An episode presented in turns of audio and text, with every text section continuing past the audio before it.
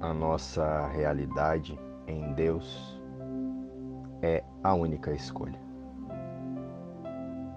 Direção. Só existe um caminho, uma direção e uma única meta neste mundo: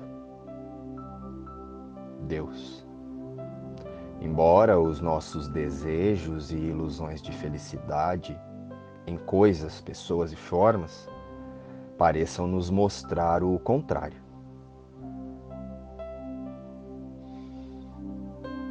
No entanto, tudo o que buscamos em última instância é Deus.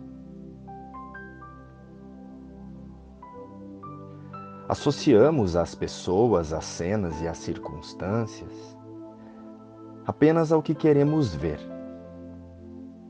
Ligamos o estar bem ao que o outro faz. Nós associamos as cenas ao que queremos sentir. Metas e caminhos que apenas atrasam a expansão da consciência. Porém, independente da escolha, todos nós seremos guiados a Deus. Todos nós estamos sendo guiados a Deus. A única direção que verdadeiramente queremos e buscamos, dia a dia. Todo o restante é temporário, uma distração criada por nosso sistema de pensamento de separação de Deus. O ego. O ego é apenas uma decisão que tomamos. Quando escolhemos tentar ser algo diferente do Espírito Santo que Deus criou em integridade a Ele.